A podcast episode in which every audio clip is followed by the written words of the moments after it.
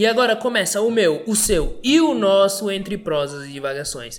E aqui quem vos fala, Tiago de Souza. E aí pessoal, tranquilidade?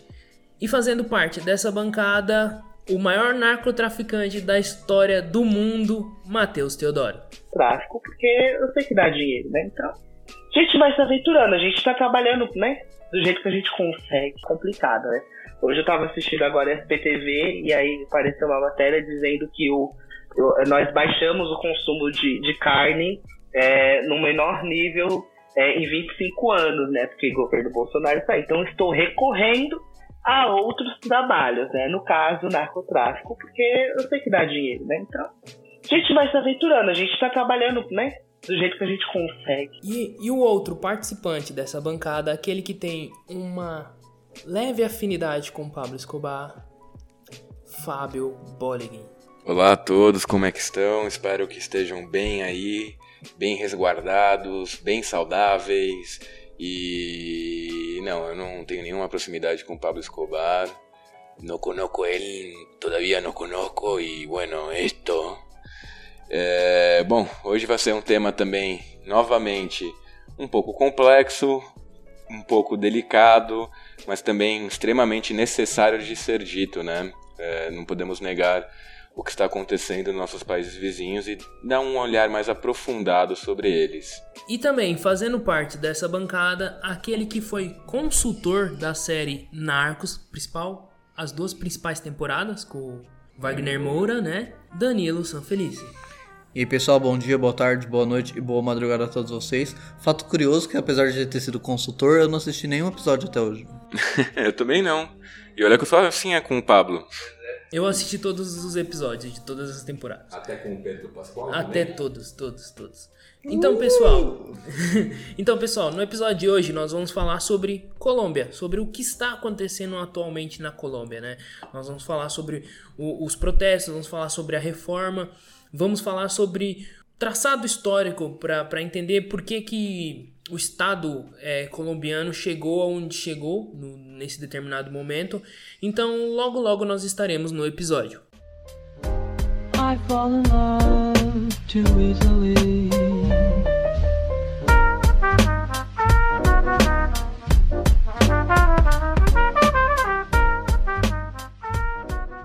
Então, gente, o Thiago introduziu a gente aí pro tema, né, de hoje. Nós vamos falar sobre Colômbia, é, nessas últimas semanas nós percebemos que os conflitos da Colômbia é, estão é, né, em polvorosa, é, com direito a Comembol retirando né, um campeonato de lá da Colômbia. É, então a gente precisa entender o que está acontecendo na Colômbia, né? A gente precisa trazer esse, uma contextualização histórica. O Danilo e o Thiago, eles vão, o Danilo e o Fábio vão trazer para a gente e aí, é, é, antes da gente começar, eu vou é, dar levemente aqui uma lida numa notícia é, do El País, é, só para contextualizar mais ou menos o, esse rolê de Colômbia e dos protestos. Então, gente, para quem quiser ler a notícia, a notícia é do dia 8 de maio não é uma notícia dessa semana, não é uma notícia atual, tá? É uma notícia de mais ou menos umas duas semanas atrás, mas que traz um panorama do que a Colômbia ela está vivendo nesse momento. É, a notícia está lá no meu país, como eu disse, e o nome da, o título da notícia é Os gritos de uma Colômbia que explode na rua. E o enunciado é: País vive crise sem precedentes e sem rota de saída, após 12 dias paralisado por protestos. Lembrando que essa notícia é do dia 8, por isso que está falando em 12 dias. Após 12 dias paralisados por, por protestos iniciados após o presidente Duque anunciar a reforma tributária que aumentaria os impostos na pandemia, né? É, é, e aí eu só vou ler dois parágrafos para vocês entenderem, né, o que está rolando. É, a Colômbia se aproxima de um precipício. O país está há 12 dias paralisado por protestos que se estenderam ao longo de todo o território em diferentes graus de intensidade. Um fogo oculto de múltiplas causas que, quando se apaga de um lado, reaparece por outro. A hostilidade com Ivan Duque, um presidente muito impopular, explica que, que as pessoas tenham ido às ruas em 28 de abril, que foi quando começou, para protestar contra a reforma tributária, que que levar adiante o Congresso é, uma essa medida né, que é, que é, é economistas aconselharam um aumento de impostos do Duque para equilibrar as contas após a pancada da pandemia. Após cinco dias de clamor nas ruas e quando começavam a surgir os primeiros casos de repressão policial, o presidente retirou a reforma e derrubou o ministro da Economia que a elaborou. Era um pedido de fé. Mas, né, o que a gente viu é que, mesmo que o, o presidente, né, com essas medidas impopulares, o presidente popular com essas medidas impopulares tenha recuado, é, os protestos eles não cessaram, as pessoas é, já estão numa situação, isso a nível mundo, né? De, de, de, de, as pessoas estão inconformadas, né? Como a pandemia está rolando, como que os reflexos da pandemia estão recaindo, principalmente sobre governos que, não têm atuado de uma maneira correta, né? Como a gente vê aqui no Brasil com o governo Bolsonaro. Então, é, esses protestos é, começaram por conta dessa medida popular, mas acabaram ganhando bastante forma, é, é, justamente percebendo-se os, os graves problemas que existem na Colômbia e que foram agravados por conta dessa pandemia até. E, e foi e é está acontecendo uma manifestação até violenta né? A gente nós vimos imagens nas redes sociais por exemplo né, nesses últimos meses de da polícia reprimindo de forma extremamente violenta as manifestações matando e atirando deliberadamente em cima é, daqueles que né, estão né, protestando é, com direito, inclusive, à, à manifestação né, de órgãos de defesa dos direitos humanos, né, aí pelo mundo todo. Então, o que está acontecendo na Colômbia não é uma coisa é, que vem para simplesmente acabar com é, um, um, recuo de um presidente popular. Né? O que a gente tem visto é que cada vez mais se ganha um corpo de um movimento é, buscando melhoras e buscando é, novas perspectivas é, é quando a gente está falando de estrutura é, de Estado, né? É, como que a gente tá, como que a gente viu no Chile, por exemplo, né? Começou, houveram manifestações e dessas manifestações surgiu surgiram movimentos e hoje eles estão reconstruindo né, uma constituição. É, é, é, o que a gente está vendo, né, pegando fogo aí na América Latina. É só uma contextualização rápida, o Danilo e o Fábio eles vão trazer o, todas né, as questões de contexto histórico para vocês, mas para que vocês entendam, né, que o que a gente vai falar hoje aqui é justamente é, é, na verdade, o que a gente vai trazer para vocês hoje é um apanhado, né? Pegando essas informações que nós temos agora, de atualidades, né, de presente, e é, fazendo essa, essa viagem, essa visitação à história né, da Colômbia para entender é, por que, que esse movimento não é um movimento que cessará rápido. E é isso. Então, pessoal, é, América, nós, nós, vivemos na América Latina, né? então, portanto, nós vivemos numa região uh, que não precisa ter pandemia para ter crise econômica, para ter desigualdade e tudo mais a, pandemia veio agravar esse problema, né? o problema da desigualdade, o problema da, da, da crise econômica, política e tudo mais. Então, como o Matheus falou, a forma que o governo colombiano encontrou de tentar sair dessa crise econômica foi fazendo uma reforma tributária. Isso não é exclusivo da, da Colômbia, então a maioria dos países governados por, por políticos de direita estão é, desenvolvendo projetos de, de reforma tributária, mas também não só políticos de direita. No México, que é um governo social-democrata, uh, o, o, governo já anunciou que, que vai colocar em prática. Porra, velho, ninguém me avisou. Tô, tô com. Vou me desligar. Então, pessoal, é, nós vivemos numa região, né? Não dá para chamar de continente porque não é só América do Sul, América Latina é... O continente é América. É Américas. Não, não sejam mas, mas é, são, são duas, né? No caso, América Central e América do Sul. Uh, é uma região que, que historicamente vive problemas econômicos, muita desigualdade, mas isso sem contar com, com pandemia. Né? A pandemia naturalmente agravou essa questão e os governos de direita, especialmente, eles estão é, eles estão tentando resolver essa questão da, da, do aprofundamento da crise econômica com, com reformas tri, é, tributárias. Então, é, mas não é só, não são só governos de direita. É, o governo social-democrata do Chile, do Chile, perdão, do, do México também, do, do Obreiro, sim? Lopes Obrador. Lopes Obrador. Muito obrigado. É, ele, ele também, embora seja o governo centro-esquerda, ele também está é, seguindo o mesmo caminho, já anunciou tal reforma para o ano que vem. É, então, talvez teremos problemas também no, no México ano que vem. Então, esse tipo de reforma é a, a, forma como esses governos encontraram de, de resolver essa, essa questão, então diminuir a, a crise econômica. Uh, no caso especificamente da Colômbia, uh, o governo colocou uma reforma que, que prejudica principalmente as classes populares e a classe média, e, dentro desse nicho de classe média, a classe média baixa. Uh, ou seja, joga a responsabilidade de, de melhorar a arrecadação e, consequentemente, a economia, o equilíbrio da economia, é, em cima do, de quem menos tem, né? Mas que, que na prática é um número mais específico de, da, da, das classes. É, alguns pontos que eu vou mostrar dessa reforma, dessa polêmica reforma eles uh, vão aumentar os, os, impostos em produtos de uso básico da população, uma coisa parecida com, com o que acontece no Brasil hoje em dia, né? Então, o, os produtos básicos, arroz, feijão, tudo mais, vão ter impostos maiores, né? Então, para você comprar arroz, você vai ter que pagar uma quantidade, a, além do valor que você vai pagar no mercado ali, uma parte maior desse valor vai para o governo de imposto.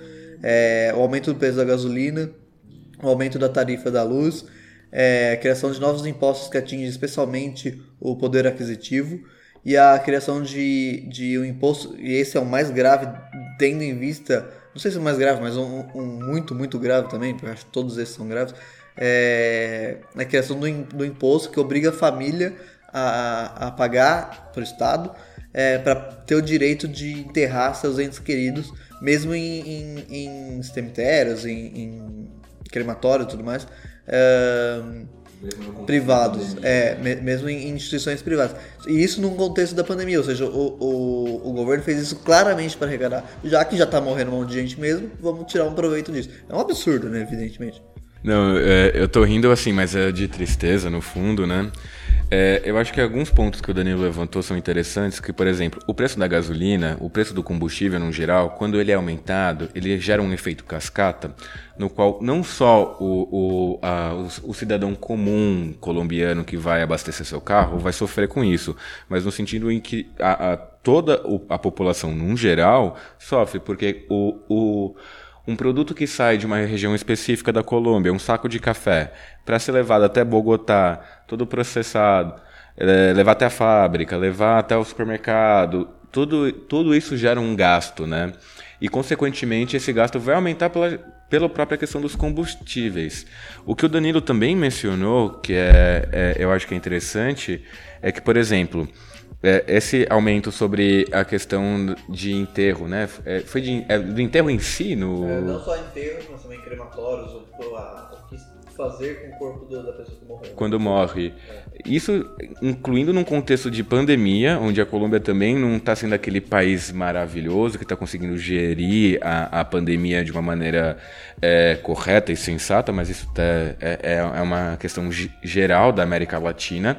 Só que é, Ainda uma outra questão que a gente também pode incluir nisso é que a Colômbia sempre foi um país com uma violência muito alta, não só pelas Farc, como a gente vai debater isso, mas ela sempre teve uma questão, por exemplo, com os paramilitares, a Farc, é o Exército de Libertação Nacional, tem uma violência é, estrutural na Colômbia que já dura mais de 50 anos, muito antes mesmo até próprio da, da do início da guerrilha com as Farc. E essa reforma tributária, nós percebemos muito claramente que todas essas medidas elas atingem principalmente ou o mais pobre ou, ou não, e ou o, cidadão de classe média, né? Porque o indivíduo que tem, que tem dinheiro, não, o, o cidadão rico da Colômbia, ele vai fazer a compra no, no, no, mercado, vai ver que as coisas aumentaram, vai ver que o valor final da compra aumentou drasticamente, mas esse valor, esse, esse valor a mais não vai fazer falta para ele. Agora, para o indivíduo mais, mais pobre ou de classe média, esse, esse valor, somado à, à questão da gasolina, é muito, muito, muito grave. E além da, da gasolina, tem a questão da, da tarifa de luz também. É um processo bem parecido com o que está acontecendo no Brasil, sinceramente, atualmente. É, então isso joga a responsabilidade enormemente em cima do mais pobre e do cidadão de classe média. Ignora, por exemplo, a, a ideia de, de taxar grandes fortunas, ignora, por exemplo, a ideia de, de taxar. É, de taxar. Co cobrar é, menos. Cobrar não. É, tirar regalias de militares, de políticos e tudo mais. Então é de fato algo para fazer a economia voltar a girar, mas através da, do, sofrimento do, dos mais pobres e da classe média. O que eu acho também interessante nessa questão, por exemplo, com essa reforma tributária que aconteceu na Colômbia, é que, por exemplo, no caso, eu achei que a manobra que o Ivan Duque tentou fazer, isso estou falando dentro de um total achismo meu mesmo, não é nada, nenhuma nenhum, nenhuma crítica muito bem assim, estruturada, mas é, eu achei que foi um mau movimento político da parte do, do presidente da Colômbia, justamente por essas questões que o Danilo levantou, que quem vai sofrer mais é a população mais carente, a classe média para baixo. É, sendo que a gente, novamente, estamos no contexto de pandemia. O que está acontecendo aqui no Brasil, que a gente está vendo essas campanhas de fome, contra fome, melhor dizendo, é, o, o, o, a redução do poder de compra do latino-americano, num geral, está, é, é, é, é, um, é um efeito que está acontecendo do México até a Argentina. Então, você fazer uma geração, gerar novos impostos é, num contexto de pandemia, é, eu acho que é uma gastação de capital político por parte do presidente da Colômbia desnecessária. Tanto que houve manobras também por parte é, da própria base governamental para conseguir fazer a aprovação dessa, dessas medidas tributárias, colocando, por exemplo, um auxílio emergencial junto no pacote da reforma tributária, sendo que eles fizeram um, um esquema político, né, você pode dizer assim, que também não é nada muito diferente que a gente está acostumado aqui no Brasil, de só passar pela, é, pela, pela uma comissão do, do legislativo e já passar pela sanção presidencial.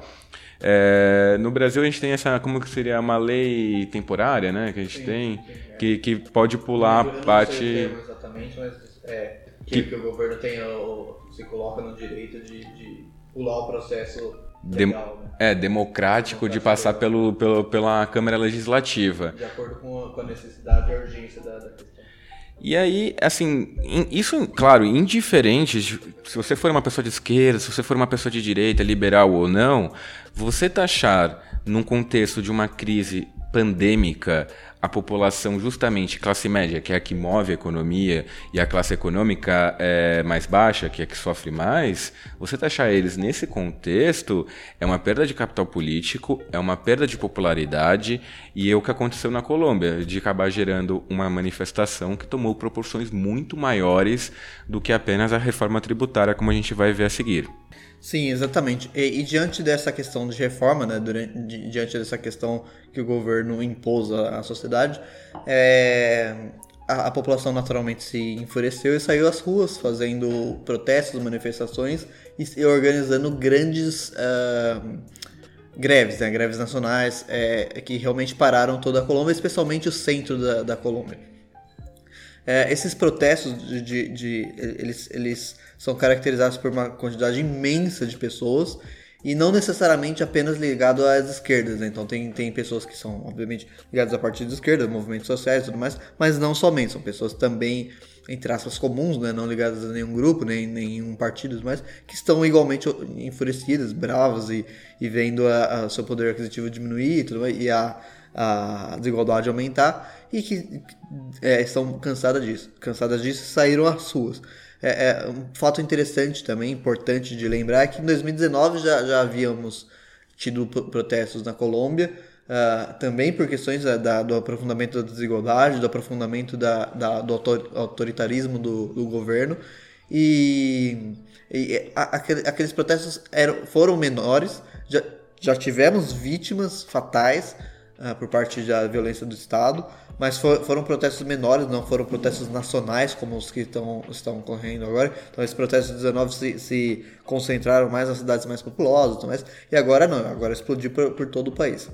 É, no caso, é, como o Danilo muito bem falou, é, uma das questões também que, que nos interessa sobre esse tema é a repressão policial, que já é uma questão um pouco mais antiga, até mesmo sobre as manifestações de 2019, que também aconteceram na, é, também durante essas manifestações e re, retornaram, a, voltaram a acontecer.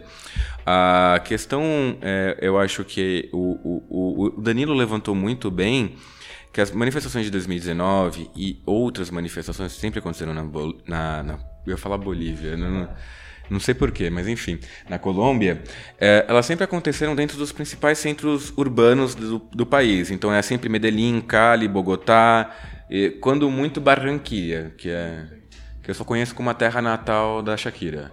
Tem também o time de futebol no Barranquilla que é do Borja. Né? Ah, é, o Borja tá agora lá, né? É o time do coração. Jura? Ah, essa eu não sabia. Você vê, não só sobre política que nós aprendemos aqui. Futebol sempre acaba entrando no meio. E, aliás, uma coisa que, tu, que o Matheus falou logo no começo da, do podcast, que teve o jogo lá do Atlético Mineiro, que, que os jogadores passaram mal com gás de pimenta, mas também a questão da Copa América, que ia ser Argentina, Colômbia, não sei por que cagas d'água, ia ser um, um país num canto da América do Sul e o outro país para no mesmo campeonato. Coisas da Comembol. É, não, e justamente a minha crítica vai ser com relação ao Comembol, porque é, já cancelaram a parte da Colômbia, a Argentina agora está correndo a, atrás do, de novos estádios para é, colocar dentro da, da, do campeonato. Faria muito mais sentido Argentina e Uruguai, né? Só atravessar o Rio. É, ou, ou Paraguai, como eles querem fazer na Copa de 2030, para quando vai ser o centenário da, do, do Copa do Mundo. Sim, e, e, a minha crítica, no caso, que não é a primeira vez que isso acontece, porque no ano retrasado, se não me engano, 2019, a final da, a final da Copa Libertadores ia ser em Santiago do Chile, só que com, a, com as manifestações que ocorreram lá, também tiveram que ser cancelado e, e mudaram para Lima, no estádio do, da Laú da, de Lima, não? Laú, acho que do Aliança Lima, né? É o estádio lá deles, lá, é o Maracanã de Lima. É, o estádio de Lima, exatamente. É. Sim, sim, sem dúvida. É, exatamente. Então, é, junto com essa questão da repressão policial, é, da repressão policial e repressão também militar, né? Porque tem a questão da, das Forças Armadas também em jogo. É, os números da ONU e de instituições de direitos humanos apontam é, várias é, prisões arbitrárias, abuso de poder, espancamento, uso de armas de fogo contra as multidões, que é um absurdo, um crime eh, por completo. Coisa de Estado ditatorial. Ditatorial grave, assim. É, flagrantes de assassinato por, por conta da, da, das, das, dos protestos, assassinato por parte da, das forças do Estado, né? E, e também vítimas, uma coisa muito comum no Brasil em 2013, naquele, né, quando o Brasil entrou em chamas em 2013, no Chile 2019 e agora novamente é, vítimas de agressões oculares, né? Então tomou bala de borracha no, no olho e perdeu a visão tudo mais. É uma coisa que está acontecendo bastante na Colômbia também. E a agressões sexuais né, por, por, agentes do Estado contra mulheres. Só fazendo um adendo sobre essa questão do relatório da ONU, ele foi feito pela Comissão de Direitos Humanos da, da, da instituição né, da ONU, que é liderada pela Michelle Bachelet, ex-presidenta do Chile. É, o que eu vi até em alguns comentários quando se tratava sobre esse relatório, é, aquela coisa básica de internet que sempre tem aquele comentário de ódio, nada a ver que falando, alegando que como a Bachelet ela era uma presidente de esquerda, ela vai falar mal da, da Colômbia, que é governada por um cara de direita. Fazendo a defesa da senhora Bachelet, é, ela já está há alguns, alguns anos nessa comissão, né, como presidindo essa comissão de direitos humanos da ONU, e ela já atuou dentro da própria Venezuela é, denunciando torturas e perseguições políticas dentro da Venezuela. Lembrando que quando ela era presidenta, ela conversava com o Maduro, conversava com o Chaves, só que quando ela assumiu o cargo de direitos humanos, ela está ali defendendo os direitos humanos. Então, acho que é descabido uh, uma crítica por uma questão ideológica, é, é limitar um, um, é, um, acho que uma das poucas poucas coisas boas que a ONU tem que é, que é falar, ó, tá, tá fazendo errado, mas eles também não correm atrás para resolver nada, né? É, e, e, diante dessa, dessa questão da repressão policial, tem uma questão muito importante que é a presença de grupos paramilitares infiltrados nas manifestações, então pessoas a paisana que, que agridem civis. E essa questão dos paramilitares nós vamos falar no próximo ponto, que é o contexto histórico. Mas antes do próximo ponto, a gente vai, vai trazer a fala de uma amiga minha de Bogotá, é uma pessoa, portanto, colombiana, que está vivendo esse processo, está né? Tá, tá vivendo em loco ali o que está acontecendo.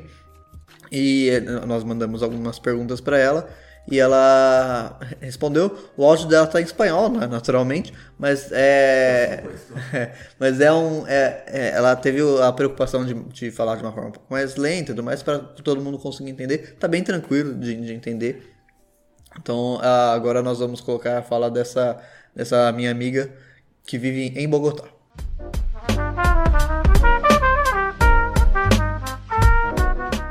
De acordo com a imprensa brasileira que cobre as manifestações e protestos na Colômbia, as manifestações surtiram efeitos.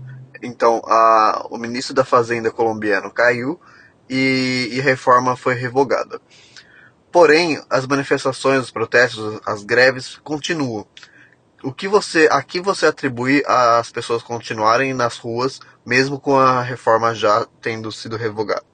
Decir que las marchas se dieron gracias a la reforma tributaria es simplificar las grandes problemáticas del país. Si bien la reforma fue un detonante para que se iniciaran las movilizaciones, hay una gran cantidad de problemas sociales que afectan a la población. Colombia es un país en donde la salud es deficiente, las oportunidades de trabajo son cada vez más escasas, hay muchas zonas del país con índices de violencia altos y con poca presencia estatal. Se protesta buscando que haya un cambio en el cómo se ha manejado el país políticamente desde hace mucho tiempo y que baje la corrupción que ha sido el cáncer de Colombia. Pero sobre todo, las marchas piden que se puedan garantizar los derechos y el buen vivir de absolutamente toda la población colombiana y no solo de unos pocos, somos un país en donde los privilegiados son una minoría, hay una gran cantidad de personas que viven en la pobreza, en el olvido estatal, conviven con la violencia de los grupos criminales y hay una falta de oportunidades enormes.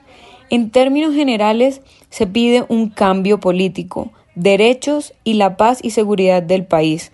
La reforma tributaria explotó una gran burbuja de inconformidades desde hace mucho tiempo. A ciudad de Cali se tornou rapidamente o epicentro da violência policial contra os, os manifestantes. Ah, qual a justificativa das autoridades colombianas acerca dessa violência, especialmente na cidade citada? Esta pregunta quisiera responderla de la manera más imparcial, porque ha habido mucha violencia en estas manifestaciones y le ha costado la vida a una gran cantidad de personas.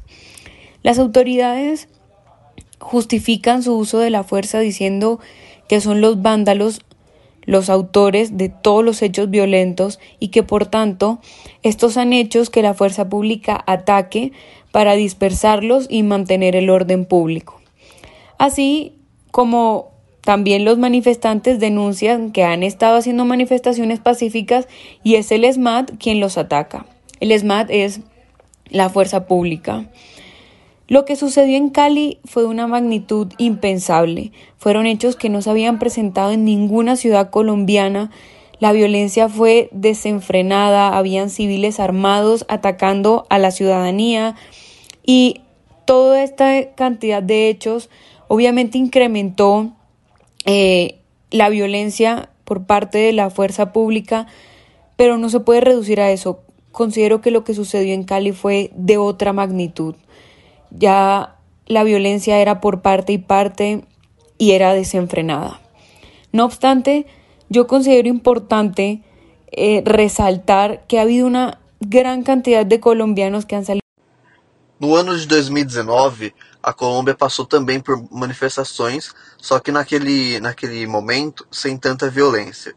É, e os protestos seguintes também foram mais pacíficos, é, também em 2019, mas em 2020. Uh, agora, porém, a, as manifestações são muito maiores em toda a Colômbia, em todo o país, e como nós observamos uh, na imprensa brasileira, com muita violência, tanto dos manifestantes, mas principalmente das forças policiais. É... O que que de 2019 para hoje mudou para que explodisse tanto o número de pessoas nas ruas como a violência por parte do Estado? Yo diría que son los mismos. Como ya mencioné, las protestas están motivadas por problemáticas que ya venían desde hace mucho tiempo, solo que esta vez decidir hacer una reforma tributaria de la manera en la que se había planteado era un completo atropello contra la clase, clase media y estas pequeñas y medianas empresas que a causa de la pandemia se han visto afectadas. Bueno, aunque la pandemia ha afectado muchísimas problemáticas y las ha agravado aún más, eh, fue la reforma el gran detonante y digamos que sacó o hizo que florecieran de nuevo todas esas inconformidades y la gente se viera motivada a marchar. Por ejemplo, ahorita mismo el desempleo en Colombia aumentó notablemente y los índices de pobreza son demasiado tristes. Actualmente somos un aproximado de 50 millones de colombianos y de esos 50, 21 millones están en la pobreza. Esto nada más es un índice eh, muy, digamos que de la gran cantidad que hay, de todo el caos y de que hizo la pandemia, pero que también ha sido lo que han traído años de corrupción y de un mal manejo del país. Mariana, você vive na cidade de Bogotá. É, o que, que o atual momento de manifestações, greves e protestos mudou no seu cotidiano, no seu dia a dia? Personalmente yo no me he visto afectada por la situación, yo estudio virtual y, y, pues no salgo de mi casa, digamos que yo hago parte de esa minoría privilegiada del país. Sin embargo, mmm, por ejemplo, mis papás, ellos sí tienen que salir a trabajar y y pues por algunos cierres de vías y demás, pues les ha impedido desarrollar algunas actividades laborales, al igual que a otras personas. Por ejemplo, mmm, las personas que trabajan en aseo, que necesitan usar el transporte público, pues estas también se han visto afectadas, pues porque han cerrado las vías del transporte público, han vandalizado, han dañado las, las estaciones y estas personas han tenido que desplazarse distancias muy largas hasta sus casas caminando porque no encuentran en qué otro medio irse. Por mí no, han, no me he visto afectada, pero sí hay una gran población que se ha visto afectada por eso.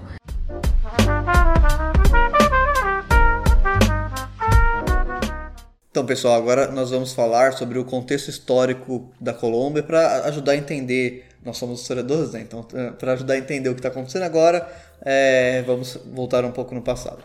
É, então, o contexto, o contexto, histórico que nós separamos inicia em 53, né, na década de 50 ali. Então, na década de 50, a partir de 53 até 1974, a, a Colômbia viveu uma ditadura um pouco diferente da, do contexto latino-americano geral, que não era uma ditadura militar, era uma ditadura civil, que, em que grupos, partidos tradicionais de direita passaram a se revezar no, no poder e eles é, organizaram o Estado de uma tal forma que impedia que outros partidos que não fossem esses partidos tradicionais de direita participassem da, da, do jogo político. Né? Então só podia concorrer a, a, entre aspas, eleição, que é uma eleição completamente fajuta, mas uma, a, a, eleição, partidos que eram tradicionais de, de direito. Parece um pouco com a política do café com leite brasileira, que, que era um revezamento de, de, de de, de governo, de Estado, é, entre São Paulo e Minas. Parece um pouco, né? Óbvio que não é a mesma coisa.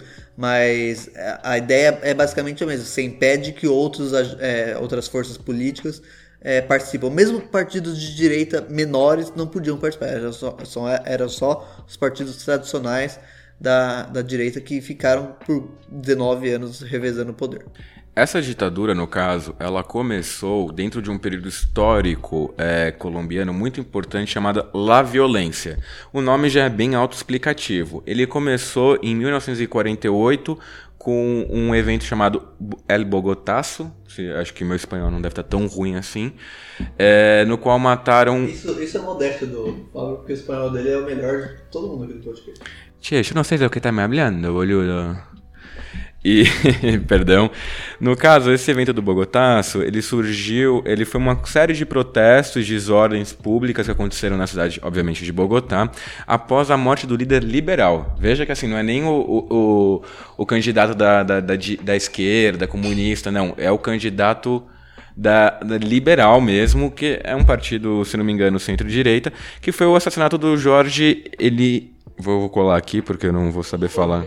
Jorge Eliezer Gaitan. Eu peço desculpas a, se tiver algum aos colombianos. aos colombianos. Eu não estou muito bem assim com o meu espanhol, devo confessar. Mas enfim, foi um evento é, importante que deu início à violência, à la violência na Colômbia, que vai durar mais ou menos 10 anos. E dentro desse contexto é, de violência vai surgir justamente essa ditadura cívica é, em que vai mergulhar o país numa, é, numa espiral de violência que vai perdurar até o acordo de paz com o Juan Manuel Santos e as Farc em 2015. A partir de 2013 se, se acabou o acordo, né? foi firmado de fato em 2016. É verdade, exato. Enfim, né, já, isso já dá para dar um, um, um, um, parâmetro, uma ideia, mais ou menos, de o, como a Colômbia vai se desenvolver nessa segunda metade do século XX. O, quais são vão ser as regras que vão ditar a, a política colombiana. Sim, exatamente. E dentro desse, desse dessa ditadura cívica, a, em 1959 acontece a Revolução Cubana, 1 de janeiro de 59, e essa revolução, como nós já tratamos em, outros episódios aqui, ela fez com que é, os pensamentos e os desejos socialistas e comunistas em, em, toda a América Latina, em todo o mundo, mas especialmente na, na América Latina. E dentro desse contexto, por conta disso, foi, foram é, fundadas as principais é, guerrilhas colombianas que nós vamos citar aqui. Tem várias outras, mas as, as principais nós vamos citar aqui, que é, uma são as FARC, né, que é Forças Armadas Revolucionárias da Colômbia. Exército Popular. Sim. e o Exército Popular, exatamente. E, e a outra que é, Exército de Libertação Nacional. Exato que tem que o Exército de Libertação Nacional tem um caráter altamente guevarista, assim, de, de guerra de guerrilhas muito parecido com o que aconteceu em Cuba, né? a ideia. É... Então, dentro desse contexto, nos anos 60, a partir de 65, essas duas guerrilhas são, são fundadas. É...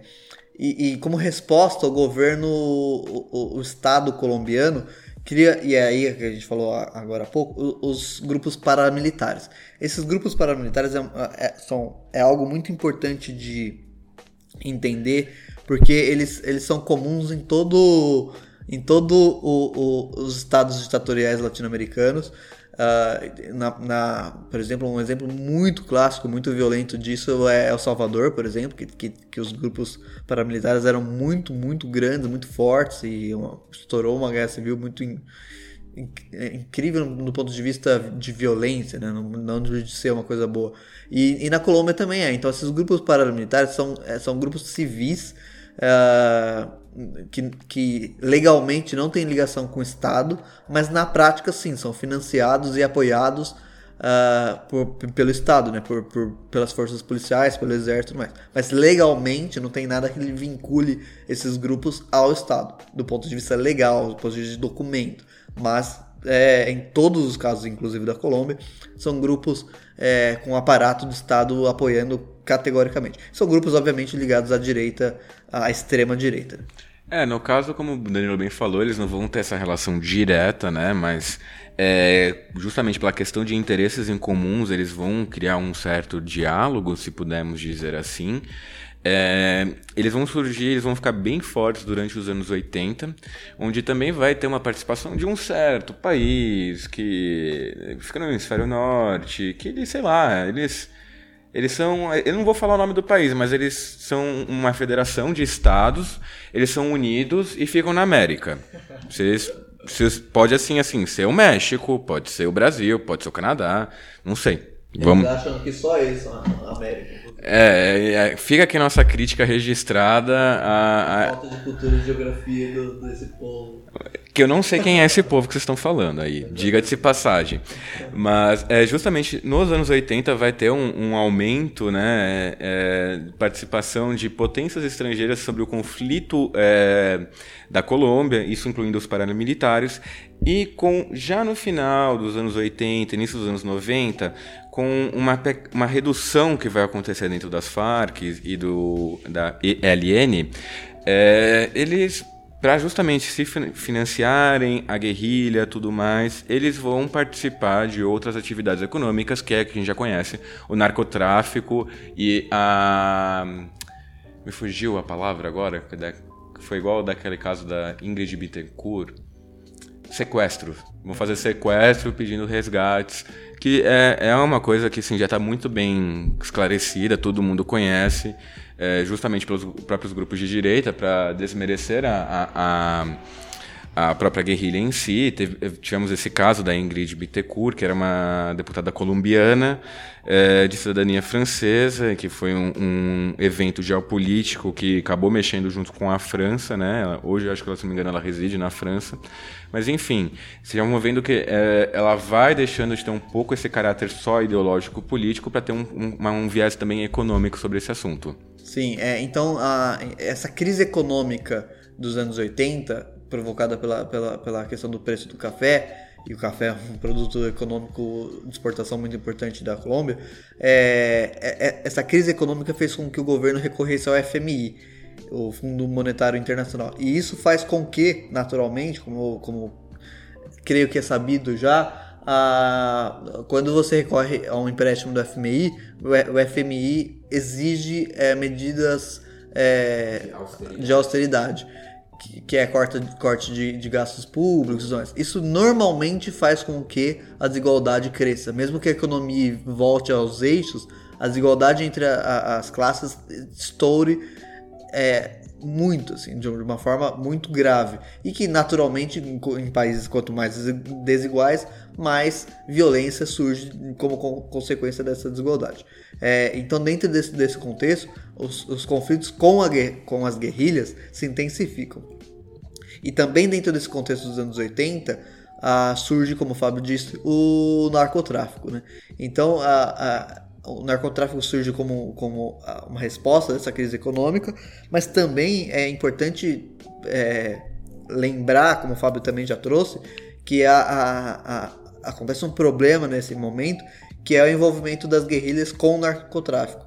É, seja também plantando é, é maconha, coca e tudo mais. É, no caso da Colômbia é, é, é principalmente a coca. Cocaína, né? E seja tanto no plantio quanto de, de uma forma de, entre aspas, passar o pano para esses é, grupos de narcotraficantes em troca de, de, de, uma ajuda financeira e tudo mais. Essa questão da, da ajuda da guerrilha com a, o narcotráfico pega muito mal com a população. Então, a população que, que, que, que era favorável aos movimentos guerrilheiros, sei lá, desde 65, que foi quando eles foram criados, esses dois grupos muito fortes, é, eles deixam de, essa população deixa de, de apoiar tão, é, tão de uma forma tão clara e passam a assim criticar a partir dos anos 80 por conta desse envolvimento com os narcotraficantes. Porque os grupos nar narcotraficantes são naturalmente violentos, tem uma série de problemas além da droga, né? além da, da questão da, da, droga. Então, a, a, aí no fim dos anos 80 as guerrilhas passam a, a perder o, o, começam a perder o apoio popular. Que foi uma questão da América Latina como um todo, né? Ela não, não foi só na Colômbia, como no Brasil, a década perdida é, do Sarney. A Argentina também vai ter uma crise econômica forte pós-guerra das Malvinas e fim da, da, da, é, da guerra, né? É, a, a, Colômbia, no geral, também ela vai estar inserida nesse contexto latino-americano, como a gente vê tanto nessas manifestações de hoje, que também é, ocorreram tanto no Brasil como no Chile e em demais países. Podia falar, já foi Estados Unidos. acabou, acabou escapando. Né? Não, deu para segurar. é, exatamente. Então, a, uma coisa importante de ressaltar também é que nos anos 90, o governo colombiano é, propõe um acordo de paz com as guerrilhas, mas é, ele consegue com aquelas guerrilhas menores. sem, tanto, sem tanta força de 30 anos depois continuar a sua luta. Então as FARC e a, L, a, e a ELN continuam. Então a, é, eles, eles fazem um acordo de paz com grupos minor, minoritários do, do movimento armado. Também nos, nos, anos 90 tem a abertura da, da, da economia colombiana para o capital internacional, processo de industrialização forte e consequente neoliberalismo disso. Então o neoliberalismo nesse momento ele traz duas consequências óbvias que acontecem em quase todos os países que, que resolvem seguir esse caminho inicialmente. Primeiro que é a criação de, de empregos, a, a, todas as benesses desse primeiro momento. E segundo, que daí é a consequência e é bem mais duradoura, que é a, a questão do... A, a, questão do... Ai Deus, desculpa. É, a, a segunda que, questão, consequência do neoliberalismo, é a desigualdade, né? Então é o, o aumento de pessoas ricas, o aumento de pessoas é, milionárias e tudo mais, só que é, o aumento de concentração de renda, evidentemente. E, e o aumento também de pessoas. De, e daí um aumento estrondoso de pessoas é, pobres. Né? Então, o que acontece com o neoliberalismo em países do, do chamado, entre aspas, terceiro mundo é o aumento das desigualdades, né? que ao, ao, mesmo tempo que você tem um aumento de riqueza, de produção ali, você tem uma concentração maior dessa própria riqueza e, consequentemente, o, o, número de pobres e miseráveis aumenta drasticamente também. Então, o neoliberalismo dos anos 90 traz o aprofundamento da já grande desigualdade e, consequentemente, o aprofundamento da, da violência. Uh, daí, daí, saindo já desse, desse, desse momento, uh, tem o início do governo Uribe. E o governo Uribe ele é caracterizado por um forte autoritarismo do Estado. Né? Uh, porém, o, o, Uribe se, apro se, aproveita de uma questão que, que, é muito importante, que é o fato do, do, das Farc, como o Thiago, o, Thiago desculpa, o Fábio também já falou, as Farc comete o erro de começar a envolver civis na sua luta de uma forma negativa, ou seja, sequestrar civis, sequestrar pessoas é, em troca de, de, de dinheiro para os FARC e tudo mais. Que, que são medidas muito mais econômicas do que políticas, de fato. Muito mais econômicas do que ideológicas por, por uma luta pelo socialismo e tudo mais. E, e essas, é, inclusive, a, praticar ações que causavam a morte de civis. E essa, essa linha de, de ação que as Farc passa a usar nos anos 90 faz com que a, o apoio da população, o, o fim de apoio da população que ainda existia se dissolva, né? Então a, a, a, população passa a enxergar a guerrilha, especialmente as Farc, de uma forma muito negativa. E o governo Uribe se aproveita inteligentemente disso e passa a atacar de uma forma muito mais violenta e organizada as guerrilhas na Colômbia. Então o governo Uribe ele moderniza as forças armadas e as forças policiais. Durante o governo Uribe, o, a Colômbia gasta é, com, com as suas forças armadas e policiais tanto quanto os Estados Unidos, com a pequena diferença que os Estados Unidos é um país muito maior, muito mais populoso e também é um país que, que usa seu exército fora da, da própria, das, próprias fronteiras. Então, os Estados Unidos usa seu, seu, seu exército no Oriente Médio, na Ásia, na África, na própria América do Sul e tudo mais. Não só no próprio Estados Unidos. É, então, a, se você analisar essa questão do, deles gastarem tanto quanto o governo dos Estados Unidos com isso, é muito grave, porque o, o, o governo colombiano usava as forças armadas deles só dentro da Colômbia. Então é, é a prova muito cabível de como esse governo Uribe foi extremamente autoritário. É... é, acho que duas coisas que são importantes assim ressaltar é, dentro da, do que a gente já veio tratando da história da Colômbia é, que, por exemplo, já teve essa ditadura cívica, né, que vai durar mais ou menos um pouco mais de 10 anos, é, começa em 50... 19 anos. 19 anos, perdão. É, no caso, já vai acontecer isso. É, você vai ver, é, vai vir a guerrilha e você vai ver um afastamento da população com os próprios partidos de esquerda, justamente por uma questão de trauma que vai se gerar por causa da guerrilha, tudo mais. A guerrilha vai ser prolongada. Eles, eles entraram, começaram com a guerrilha naquele espírito como o, o perdão, o Danilo bem falou da Revolução Cubana. Só que quando eles vão vendo que a, a, a Revolução nunca vai chegando e aquela coisa, eles vão é, não, não vai acontecer tão facilmente, é, acaba se gerando essa questão do narcotráfico, um afastamento total da população com os próprios partidos de esquerda. Você vai ver, cara, é, partidos de direita na Colômbia é, governando o país basicamente durante toda a segunda metade do século XX e início do século XXI, até chegar com o acordo de paz das Farc.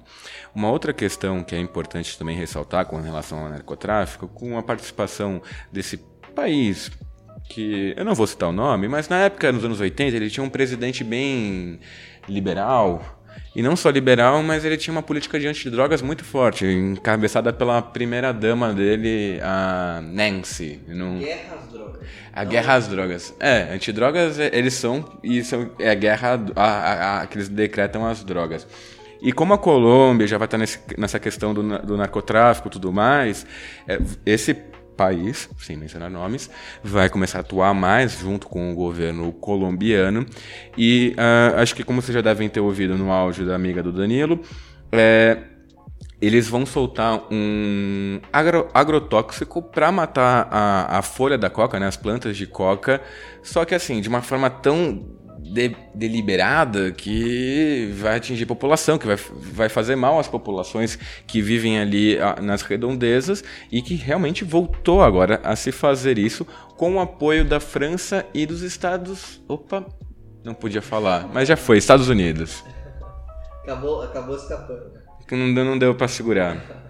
É, como, como o Danilo conseguiu levantar esses dados com relação aos gastos que o governo colombiano tem com seu próprio exército. O, o, o que eu acredito nesse, nessa questão é que, claro, eles não têm o mesmo dinheiro que os Estados Unidos têm, porque afinal, você querendo ou não, os Estados Unidos é a maior potência do mundo, né? No, tanto no sentido econômico como no sentido militar. E é óbvio que eles têm muito mais dinheiro e gastam muito mais. Só que proporcionalmente é, exato. Proporcionalmente, o, o, a Colômbia ele tem um gasto muito forte e com conflito apenas interno, diferentemente como, como por exemplo Israel ou Armênia que é, estão vivendo em conflitos é, todo dia, todo tempo, né? Eles não conseguem se desvincular desses conflitos. É, eles também vão ter gastos proporcionais ao PIB do país bem altos, maiores que o Brasil. E isso, por exemplo, por exemplo, nesse quesito, o Brasil ele já gasta é, uma boa grana com o próprio exército. E só um fun fact: o Brasil vende muito o avião Super Tucano da Embraer para justamente a Colômbia que usa, usava, melhor dizendo, é, para combater a, as guerrilhas na, na, floresta amazônica colombiana. Que, por sinal, nos anos 90, se não me engano, não sei se você já ouviu falar dessa história, agora é um fun fact total. Fun fact. É, é, é, é a gente acaba adicionando termos de outras línguas na nossa. Exato. Mas a, a Farc já chegou a invadir o Brasil por causalidade, durante o governo Collor. E o Brasil entrou em guerra com as Farc no início dos anos 90, acho que em 91, 92. Porque aquela coisa, né? Você tá no meio da Amazônia, você não vai, não vai ter uma linha no meio ali da, da Amazônia falando aqui é Brasil, aqui é Colômbia. Os caras passaram e chegaram a, a ter conflitos armados com o exército brasileiro. Não, não, eu tenho, já que estamos falando de fun fact, eu, eu, tenho um caso que eu vi no Xadrez Herbal, o último episódio, que é uma coisa assim absurda. Que um, um fazendeiro na Bélgica. Ah, você viu isso? Meu Deus do céu. O fazendeiro na Bélgica tirou uma pedra de lugar. E, e, acontece que aquela pedra era um marco de, de separação do, do, do, território da Bélgica com a França. Ele, uns 200 é, metros é, pra, pra Bélgica. E, e, ele causou um problema diplomático por simplesmente tirar a pedra do lugar. Maravilhoso isso. Ah, essa história rodou. Essa história rodou. Não, não. O, o, o, comitê de. O comitê fronteiriço da. Fronteirístico da, da, da, da Bélgica se reuniu desde. que não se reunia desde 1930. Eles se reuniram por causa disso. Coisa absurda isso. Porque o cara só trocou uma pedra de lugar.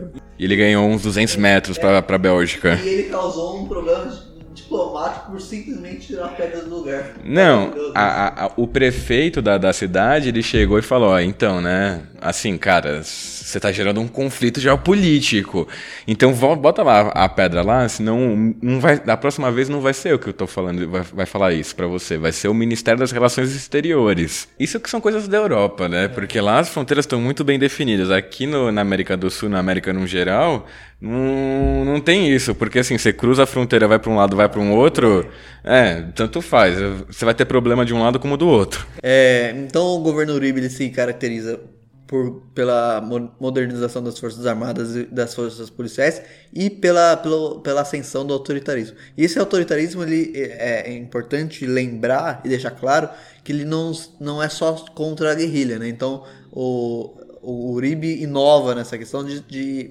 de aumentar sua, sua repressão contra qualquer força, qualquer grupo popular contrário a ele, assim, contrário ao próprio governo. Então essa, essa violência extrema do governo passa a saída da esfera de, de guerrilha, né, com a luta contra a guerrilha, e vai também pela, pela, pela esfera de moradia, pela- pelas outras bandeiras sociais presentes na, na, na Colômbia.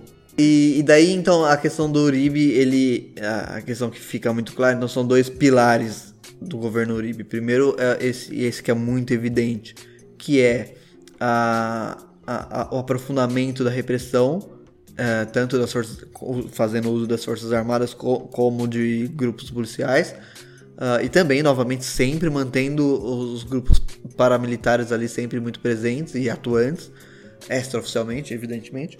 É, E também o aprofun- o aprofundamento das contradições trazidas pelo neoliberalismo. né? Então, a desigualdade, o acúmulo de. o aumento da produção, mas o acúmulo da, da riqueza decorrente dessa produção na mão de poucas pessoas.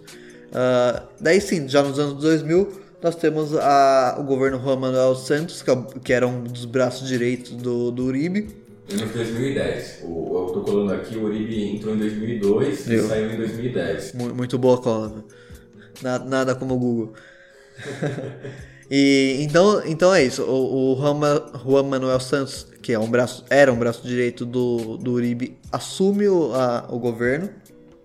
E daí ele, ele traz um discurso e uma, pra, uma, é não uma prática nem tanto, mas um discurso mais apaziguador, menos autoritário num primeiro momento. E ele propõe é, o acordo de paz com, a- com as Farc e com o ELN.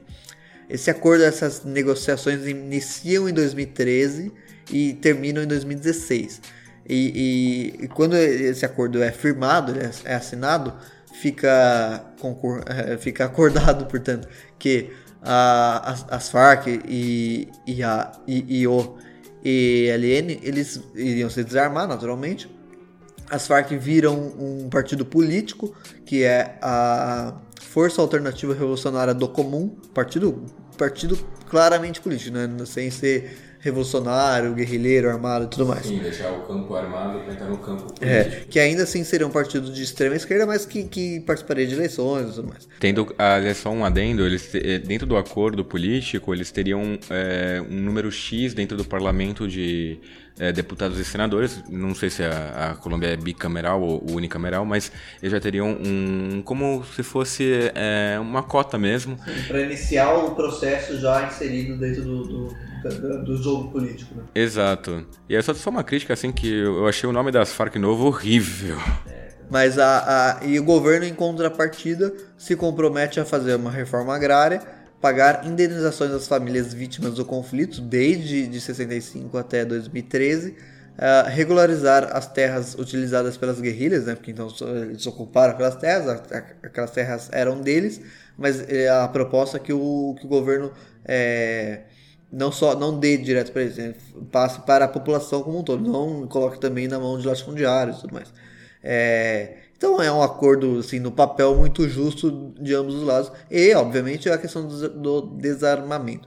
Ah, O problema é que, como era de se esperar, um governo de centro-direita ou um pouquinho mais à direita, que o governo não cumpre seu lado do acordo, é, passa a perseguir ah, ah, os, os ex-membros da, da guerrilha passa a perseguir também grupos oposicionistas e passa a perseguir é, pessoas ligadas a grupos que, que, que trabalhavam para trabalham, né, na verdade, para que, que, que esse acordo seja de fato saia do, do papel, seja de fato cumprido. É, e, e, por perseguir, estamos falando de prisões arbitrárias, de assassinato, de, de sequestro, de coisas que um governo ditatorial faz. Então, quando eu falei lá que o Juan Manuel Santos era algo um apaziguador, isso é na teoria, na prática era tão violento quanto. E essa, essa violência se estende também para grupos de oposição, grupos indígenas, por exemplo, é, não participantes de guerrilha, né? grupos, grupos apenas de oposição ao governo. Só mais um adendo. É, a, as Farc, elas mudaram de nome novamente. Em, no, em janeiro deste ano, eles, eles chamavam, como o Danilo falou, né, Forças Alternativas Revolucionárias del Común, e agora só se chamam Comunes. É um partido é, esquerda, extrema esquerda, e eles têm, no caso, cinco cargos na Câmara dos Deputados e cinco cargos na, na Câmara do Senado, sendo que governadores e prefeitos, que são mais ou menos mil prefeituras, são zero. Ou seja, acho que isso de, também demonstra um pouco ainda o receio que a própria população colombiana tem né, com, com a instituição e com, com as antigas Farc critico justamente por conta dos próprios erros que as Farc tomaram a partir dos anos 80 e 90.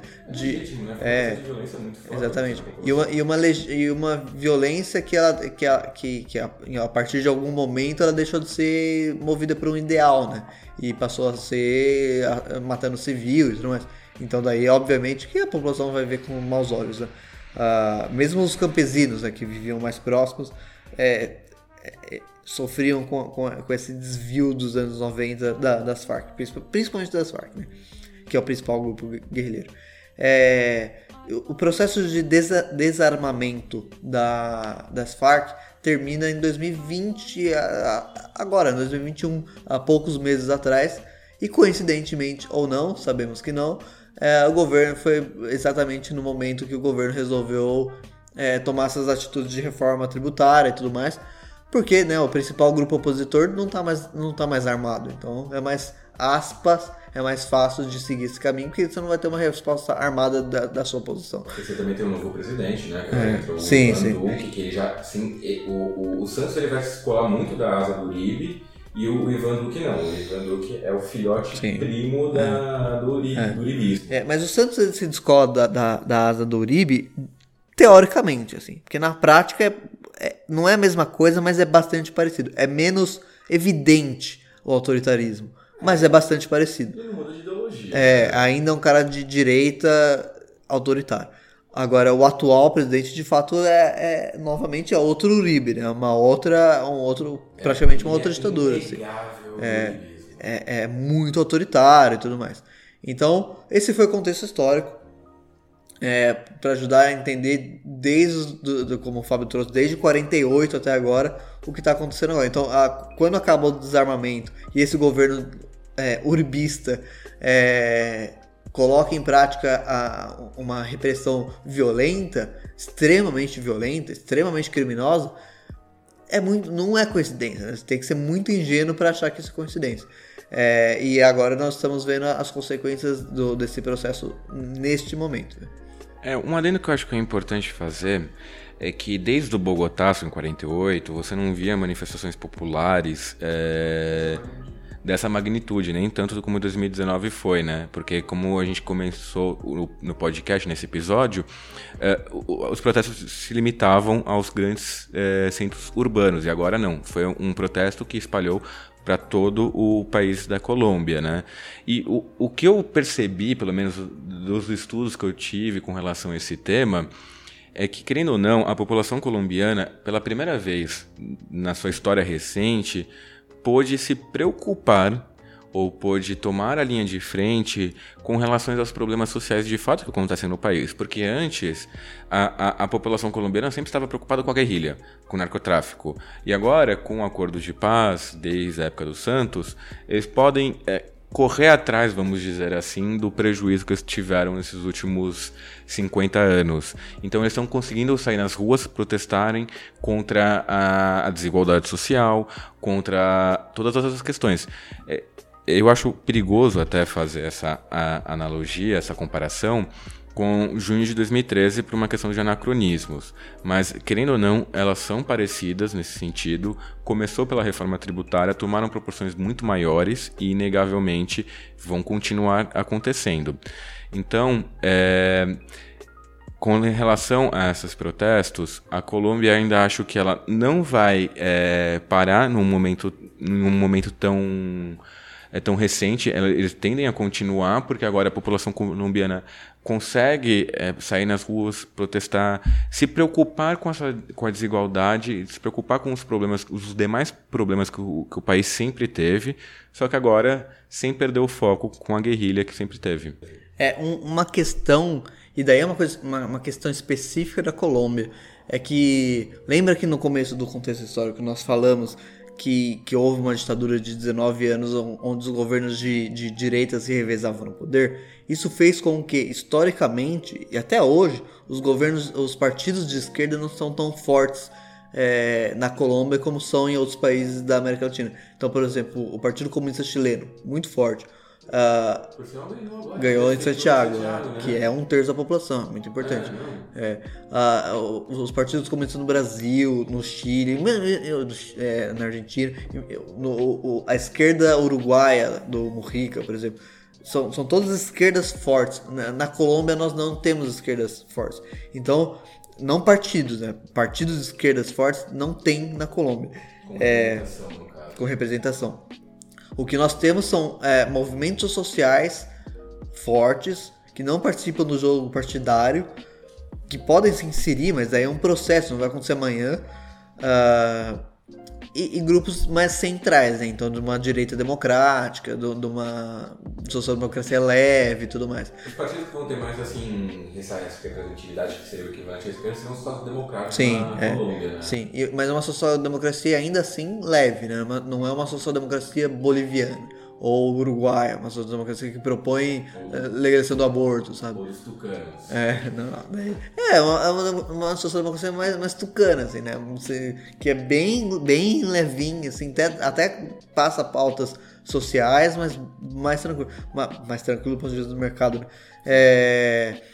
Então isso é um ponto interessante que, porque tem um problema aí, né? Embora a população esteja de fato na, nas ruas, uh, aqueles que teoricamente defendem ah, os interesses populares de fato não têm uma força política tão grande. Então a tendência pode mudar tudo, né? América Latina, mas a tendência Sim, sim, esse, sim. As regras do jogo mudaram completamente é. nos últimos 50 anos pra cá. Exatamente. Mas a tendência no momento é que um grupo central, pode ser um centro-esquerda, mais um centro-direita, mas um, um, grupo central é, ocupe esse vácuo de poder.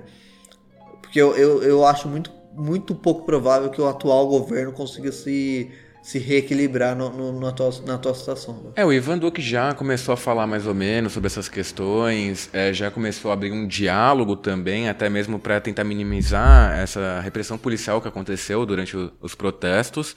É, o próprio presidente do Senado da Colômbia foi falar com alguns manifestantes, eles estão tratando esse assunto, é, só que assim, a, a, a, o, o, Francisco Ferdinando da história, que eu gosto de falar, né? A, última gota da, do, do, que caiu no copo já caiu, já foi. O, o, a caixa de Pandora já foi aberta. Então agora eles vão ter que sambar com o que aconteceu. Vai haver mudanças, o, o governo vai tentar mudar, mas assim, ainda eu acho que é o que eu sempre falo, como historiadores, a gente tem essa dificuldade de falar sobre o futuro. A gente fala muito bem do passado, mas ninguém aqui é mãe de Iná. Então, assim, é interessante, eu acho legal a gente ficar acompanhando o que vai acontecer na Colômbia nesses próximos meses e anos, porque muita coisa ainda vai acontecer lá.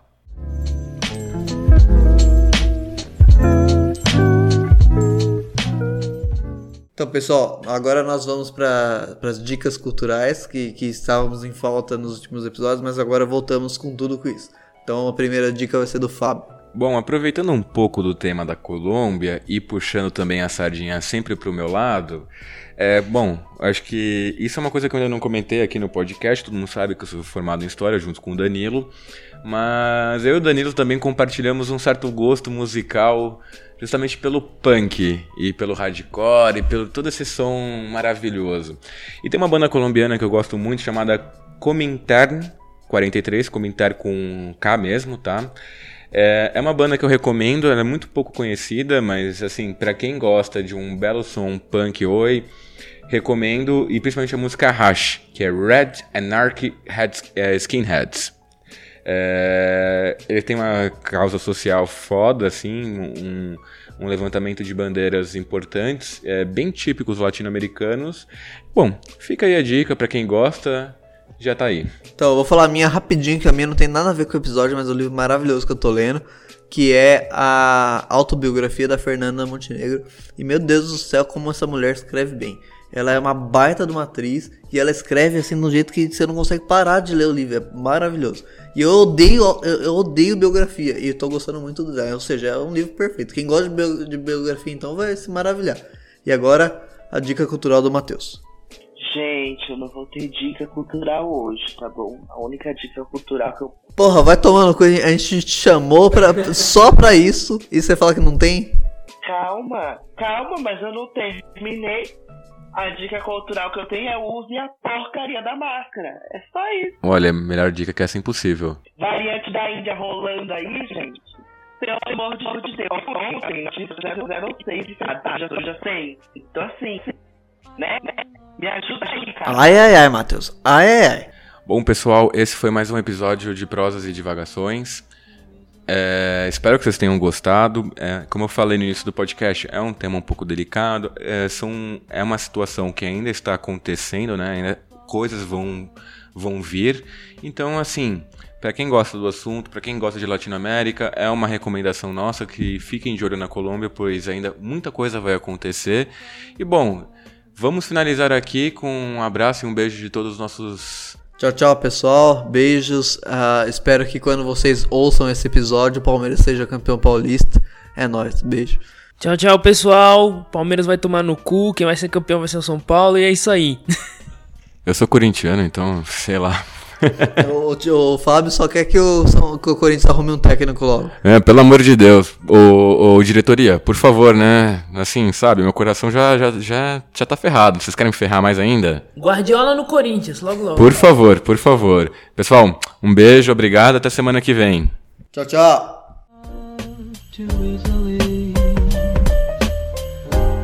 I fall in love too easily.